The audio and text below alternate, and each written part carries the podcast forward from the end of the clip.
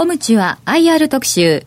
このコーナーは、証券コード3844東証一部上場、コムチュアの IR 活動の一環としてお送りいたします。ご出演は、コムチュア株式会社代表取締役会長 CEO 向井光一さんです。よろしくお願いいたします。お願いします。よろしくお願いします。まず、冒頭で。はい。会長おめでとうございます。どうもありがとうございます。何かわかんない。ちゃんと言いますね。昭和30年、まあ、春の褒章でランジュ褒章を受賞されました。はい、平成30年ですね。はい、今年。はい、ついこの間、うん、ってことですよね。で、IT 業界において長年にわたり新規産業の創出に携わり、業界全体の発展に寄与した功績から、ランジュ褒章を新規産業功績として受賞されました。はい。おめでとうございます。ありがとうございます。ありがとうございます。これはやっぱりあれですか、日本の IT 業界、あるいはソフト業界のトップランナーとして駆け抜けてきた、牽引してきたという功績が日本の国家経済に寄与してくれた、日本の国家に寄与してくれたということの報奨ですよね。まあ、あの、そこまで言っていただくと大変ありがたいんですが。言っちゃいました、あの、あのそれなりに新しい領域を切り開いてきたといいますか、はい、まあ、そういったようなことがやはり評価を受けたとあのいうことだと思いますよね。ですから、まあ、経済産業省っていうのは多分主管部門にはなると思うんですが、御社の業界のですね、はい、えー、その中での IT 業界ということでいくと、やっぱりいろんな企業の、まあ、もちろんレベルアップ IT の、それからコストダウンを含めて、えー、発展に寄与してきた。これがやっぱり理由ということにまあ、そうですね、はい、それからますますわれわれがこの主役になっていくっていう、はい、そういう、まあ、時代なんだろうと思うんですね、まあ、そういう意味でもっと頑張れとい。うようなことも、はい、そこの中には含まれてるんだろうと思います。なるほど、ええ、で、まあ、会長、大学の頃にあったコンピューターっていうのは、マイコンとかいう時代ですよね。ええ。今やパソコンを過ぎて、スマホとか、はい、サーバーなんかクラウドになっちゃった。まあそうなんこの時代がを駆け抜けてきて、追っかけ、追いつき、また追っかけてる。この繰り返しっていう感じですか？まあそうですね、はい、その技術革新というのは非常に早いですよね。はい、激しいですよね。まあ今、あの、デジタルトランスフォーメーション時代なんて言われておりますし、もうどんどんその IT 化、あるいはデジタル化ということが企業を変えていくんだ。はい、こういうようなことがですね、これからますます起こってきますから、まあそういう意味では、まあ、私もあのワクワクしてこの新しい時代をですねさらにこう乗り越えていきたいなと、こう思っております。最初の頃はあのでっかいコンピューターメインフレーム。これが創業期の頃ですね。そうですね。これからあクライアントサーバー。お客さんがそれぞれサーバーを持つ時代、はい、それからウェブコンピューティングになってきた、はい、まあ、これインターネットが出てきたという時代ですよね。でちょっと前まではクラウドコンピューティングいやクラウドってのが出てきたらすごいよねって言っていて、これはもう完全に、えー、御社も対応されてきた。そして今や会長がさっきおっしゃったデジタルトランスフォーメーション。クラウド、プラスビッグデータ、AI、RPA、これロボティクスですね。と IoT、フィンテック。最先端のところ。はい。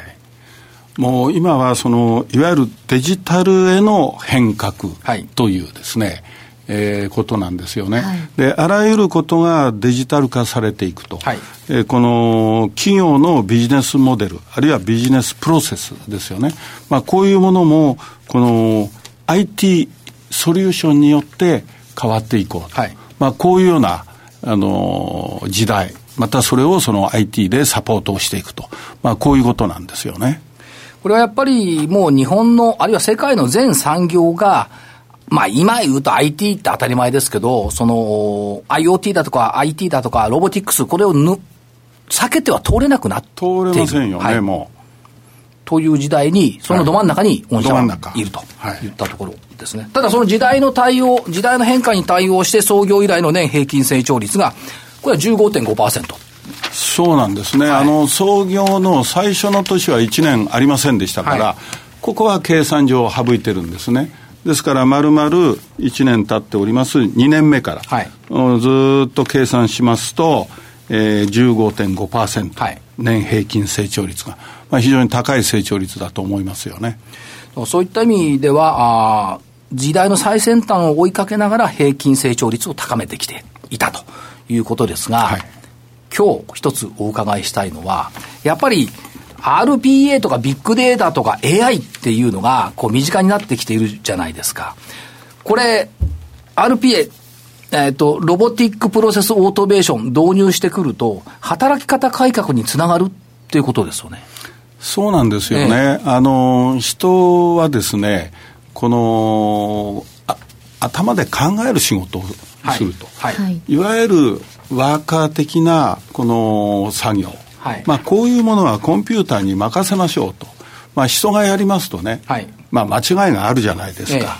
えええー、よくあるのが我々のデータを作るときに、はい、まあそもそも間違って作るとか、レポートの作成も間違ってやるとか、あるいはメールの送信なんかも誤送信をするとか、はい、まあこういったものは全部、そのコンピューターにやらせればいいんですね。ええ、データとデータをつなげて処理をしていく。まあこういうことによって生産性がガラッと変わるんです。はい、まあこういったところを IT で、えー、ご提案をしてですね、えー、このビジネスのこのプロセスを変えていく。リエンジニアリングしていくっていう、はい、こういう手法なんですよね。実は前回ご出演いただいたときに、実は向井会長から、いや、これからは桜井さん、RPA だよって教えていただきました。半年経つか経たないかで、定着してしまいました。時代を見る目って会長早いですね。まあ、そうですよね。これ、我々のやはり成長の源泉だと思うんですね。はい、あの、もうこれもう、やるぞっていうのはもう、あるいはもう、ここはもう世の中に普及していくぞっていう、はい、こういうまず予感がありましたよね。予感があった、はい。ええ、で、予感があるんであれば、あとはさっさとやるだけっていうことなんですよね。これ、もたもたしてたらだめなんですよ。ええ、もうお、そういう単純明快な、そういう考え方ですよね。これも向井会長の鉄則。はい、で、スピーディーっていうのは鉄則じゃないですか。で、いろんな事例をこう見ていくと、例えば、大手製造業向けの RPA 導入検証支援、すでに着手している。で、もう始まってるわけですよ、これ。これ作業時間削減率80%、入力ミス0件ってこれすごくないですか？まあ、そういうことになるんですね。はい、こういうシステム使いますと。これ RPA による自動化。で、えー、チェックをして RPA による自動化。すごい働き方改革。になってきてます、ね、あのですから、あの、残業が多いっていうのは、はい、多くの場合、はい、そういうそのデータ処理のような類だだとか、ええ、いわゆるパソコンの操作をやってるとか、まあ、そういうその作業で残業することが非常に多いんですよ。はい、で頭を使う時間ってそんな長くないんです。ええ、一日頭なんか使ってませんからね。比較的単純な作業してること手作業が多いんです、はい、この手作業こそが働き方改革の無駄を省く。この手作業を減らせばいい。はい、まあ、そういうふうに考えてるわけですね。創造的な仕事は人間がやればいい。やればいい。誰でもできる、ロボットでもできる仕事は任せりゃいい。任せればいい。はい、それはミスもありません。えええー、効率が上がります。はい、まあそういうことなんですね。これ人間があんまりやっちゃいけないんです。ええ、やっちゃいけない。やっちゃいけない。はい、だからとんでもない残業が発生するんです。ええええ、任せなきゃいけない。任せればあの減ります。それから日本の人口っていうのは基本的に減っていく方向ですから、はい、そうなればますますそういうものはコンピューターに任せていく方が、これはいいんじゃないんですか？ということです、ね、空いた時間はより創造的な、そうです。より生産性の高い。楽しい人生を送ってもらうと、こういう方向に使ってもらえばいいわけで、えー、その10時、12時までですね、はい、残業して、えー、何がこの楽しいのかっていうことですよね。まあ、あの10時、12時まで残業していたかつて、身からすると、意味がなかったなと。ええ、もうもう実際働ける時間に働いて、あとは余暇として動いた方が長い人生良かったなと、自分で感じますけどね。そうですよね。えー、あの、それから企業の方も、はい、長時間働くことによって給料がいくらいくらって、こういうやはり、あの、給与の出し方はしちゃいけませんよね。はい、どういう成果が上がったのかによって、給料がいくらだと、はい、こういうことになるわけですから、いかにあとは効率を上げる。えー、もうこのやってることの付加価値を上げていかないと、はい、個人もダメですし、それから企業も、はい、あの、あまり良くない。ええ、そもそも働き方改革と言われる前から、高付加価値経営政策を取ってこられた小ムさん、ええ、ということですよね。え、もう一つ、えー、ビッグデータと AI の部分ですけども、えー、データ分析これもまたスピーディーに、これも大手製造業向けですけども、SNS 口コミ分析システムを構築しました。はい。これはデータサイエンティストというんですか？そうですね。はい、これあの、ツイッターですとか、フェイスブック。はい。えー、まあ、あらゆるこの、まあ、ブログ等のですね、はい、そういったところにこの口コミ情報っていうのが入ってくるわけです。ええ、これが、あの、いわゆる営業活動ですとか、はい、えー、それから製品開発ですね、えええー、こういうことに、その、この情報が活用、活用されるということなんです。はいあの、好みがわかるとかですね、はい、どういうデザインが好きなんだとかですね、はい、まあそういうようなことを、この、ウェブ上にあるデータをいかにこの集めるかと。はい、これビッグデータ AI の手法なんです。はい、まあこういうものを使って、この分析をしていくデータサイエンティスト。はい、これが非常に今、あの、不足してます。はい、えー、こういう人口をこれからもっと増やさなきゃいけませんし、これからの大学入試でもですね、はい、えー、そういった人材を育成していかなきゃいけないということで、大学入試のテストの問題になってるんですよ。問題化しようと、はい、問題にしようということが、えー、先日の日経新聞に載っておりましたよね。えー、ですから、もはやここは避けて通れない、はい、そういう領域なんです。精度の高い SNS 口コミ分析の仕組みを構築しましたっていうことは、当然ながらビッグデータで集めたデータ、それを AI で分析する。AI で分析する。データサイエンティストになってくると。えー、このいろんなゴミ情報みたいなものもあるんです。はい。あのー、そういうものをいかにふるいにかけながら、正しい情報を得るか。まあそういうその技術。まあそういうことをやっていこうということなんですね。で、それが究極的に使っている会社にとってみれば、品質の向上だとか、マーケティングの向上だとか、サービス改善。あの、ユーザーの好みだとかですね、はい、そういうものが非常にこの的確にわかる。はい。ええ。これだから今の時代ですよ。まさにビッグデータ AI の時代にそぐった動きまあ、そうなんです。ですから、はい、企業を変えていこうということは、はい、そういうことなんですっていうことなんですね。えええー、デジタル化をしていくってことは、その、あらゆるその変革のためにこの情報を使おうと、はいえー、いうことですよね。まあ、そういうことを我々があ企業にこのサービスを提供していくということなんです。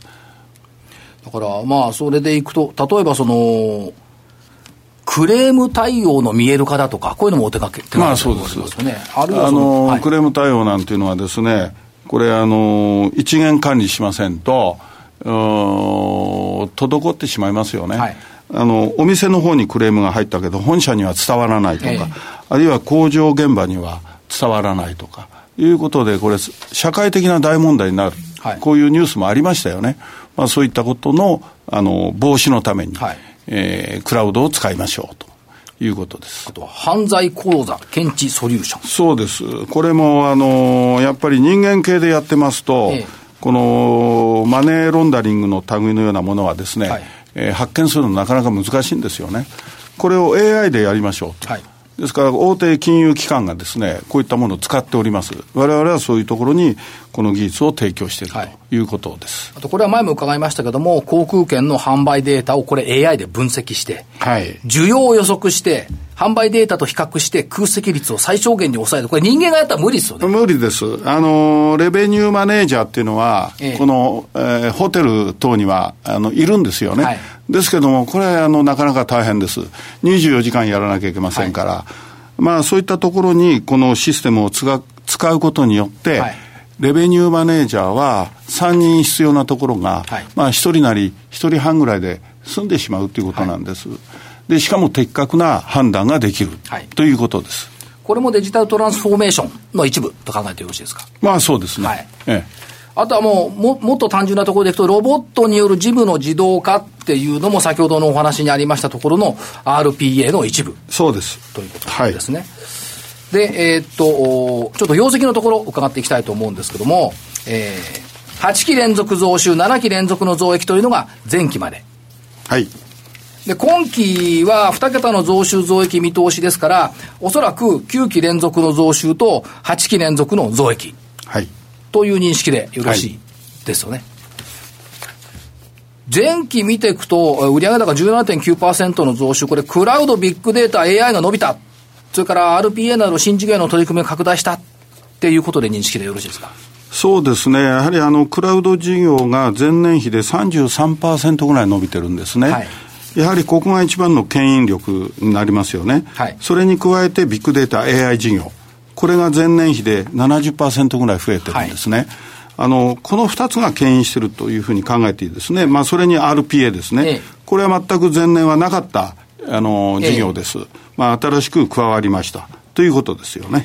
から利益のところは営業利益29.3%増益だったですが、これやっぱり高付加価値戦略が、高付加価値化戦略、これが功を奏してきたということでそうです。まあ、あの、我々は毎年5%ずつですね、一、はい、人当たり売上を増やしていくというふうに思ってるわけですけども、え昨年は6.4%ぐらい上がってるんです。はい、で、こういったことが利益に貢献をしているということですね。はい、で、社員の給与もそれに見合うように、あの、労務費をアップすると。はい、えー、この、今期も3.5%ぐらい上げるということに、あの、しておりますけども、はい、まあ、結果としては5%ぐらいですね。あの、この、給与が上がっていくだろうというふうに考えております。はいここが一丁目一番地施策とおっしゃっておられますけども、えー、コムチュア価格、提案力向上、サービス向上、生産性向上、診療費拡大、働き方改革ということで、一人当たり売上毎年5%アップしていくといったところですね。はい、ROE も29%、ほぼ30%近いっていう、東証一部上場平均でようやく10%そこそこ3倍ありますね。そうですね、ここはもう、われわれは20%以上は必ずやるんだということで、はい、えやっております。で、結果としてはもう今は30%をあたりのところでですね、はい、推移をしておりますよね。まあ、これもやはり、あのー、この高付加価値化って言いますか、あのー、しっかりとですね、売り上げを伸ばして、はい、利益を伸ばして、という王道作戦で、これはいかなきゃいけないと思っておりますんで、まあいろんな施策はあるようですけども、われわれはあくまで王道でいきます。はい、分子を増やしていく、ということですね。株主還元も14期連続増配計画。配当成功35%以上維持って、急速に伸びてますこれ。まあ、あのー、35%っていうのはもう決めておりますから、はい、あとは利益が上がれば、はい、これは当然、その、配当額が上がっていくと、はい、自動的に上がっていくということになりますし、まあ、我々、あの、中継でもですね、はい、あの、事業計画出しておりますけども、えー、基本的には2桁成長するということになっております。で、利益率はさらに上回るようになっておりますから、はい、うん、まあ、ここは、基本的にはですね、中継から見ても伸び続けていくということになると思います。そして嬉しいのが四半期配当制度。言ってる会社は多いんですが、やってる会社は少ないんですが、御社は実行されてますと。はい。四半期ごと3か月ごとに配当ですもんね。そうです、ね、はい。これはありがたいなっていうところになってきてる。こういうところですよね。やっぱり着実に成長を続けてきているコムチャという認識でよろしいでしょうか？もう、あの、堅実に、はい、えー、高成長をしていくということですね、はい、一言で言えば。はい。ともう一つ、成長もしてますけども、社会貢献 CSR も行っておられます。はい。あのー、これですね、あのー、災害に、えー、遭われて、はい、この困っている方たち、まあそういう人たちへの復興支援ですね。はい、まあそういったところに、この我々のその、このお金を使っていただくということで、はい、えー、この社会貢献活動ということにですね、取り組んでおります。災害の復興支援等への活用も目的ということで、CSR もどんどんどんどんやっていくということですね。はい、社員にとって豊かさを実感できる会社、会社にとって生産性向上品質向上、うまい具合の両輪の回転をしていると見てよろしいでしょうか。そうです。あの、やっぱり、この働き方改革は、この残業時間が短ければいいということではないんですよね。はい、そこに当然、その生産性が伴っていかないと、えええー、企業は成長いたしません。はい、えー、かつまた、その社員にとっての、この、還元ですよね。はい、給与を上げてあげる。まあ、こういうようなことをやることによって、豊かさをまあ、実感できる。はい、えー、早く、えー、会社からこう帰る。そして、その、えー、自分たちの、その、もう一つのですね、あの、仕事以外のそういう楽しみの時間にも使っていただく。はい、まあ、こういうようなことを、この社員と会社が一丸となってやっていく。まあ、これこそが、この我々、コムチュア流の働き方改革だっていうふうに思ってるんです。はい、まあ、あの、ランジ保証受賞ということで、はい、えー、新規産業功績、ますますこれを加えていっていただきたいと考えます。はい。ありがとうございます。どうもありがとうございます。えそしてですね、今日はプレゼントのお知らせもございます。今日放送のコムチュ IR 特集の感想をお送りいただいた方の中から抽選で10名様にコムチュアのイメージキャラクター、コムくんのイラスト入りクオカード1000円分をプレゼントいたします。ご希望の方は、ザンマネー番組ホームページからリンクしている、コムチュア IR 特集、ウェブサイトの専用フォームから感想をお送りください。おはがきの方は、郵便番号105-8565、ラジオ日経、コムチュアプレゼント係宛てまでお願いいたします。締め切りは6月12日必着となっています。必ず番組の感想をお書き添えください。向井会長、今日はありがとうございました。どうもありがとうございました。コムチ IR 特集。このコーナーは、証券コード3844、東証一部上場、コムチュアの IR 活動の一環としてお送りしました。東証一部上場、証券コード3844コムチュア。キーワードは、クラウド、そしてビッグデータ。あらゆるものがインターネットにつながる IoT、さらには人工知能。この新たな IT の潮流に積極的に取り組んでいます。高品質のトータルソリューションサービスで新しいビジネスを創出するコムチュア。東証一部証券コード3844コムチュアにご注目ください。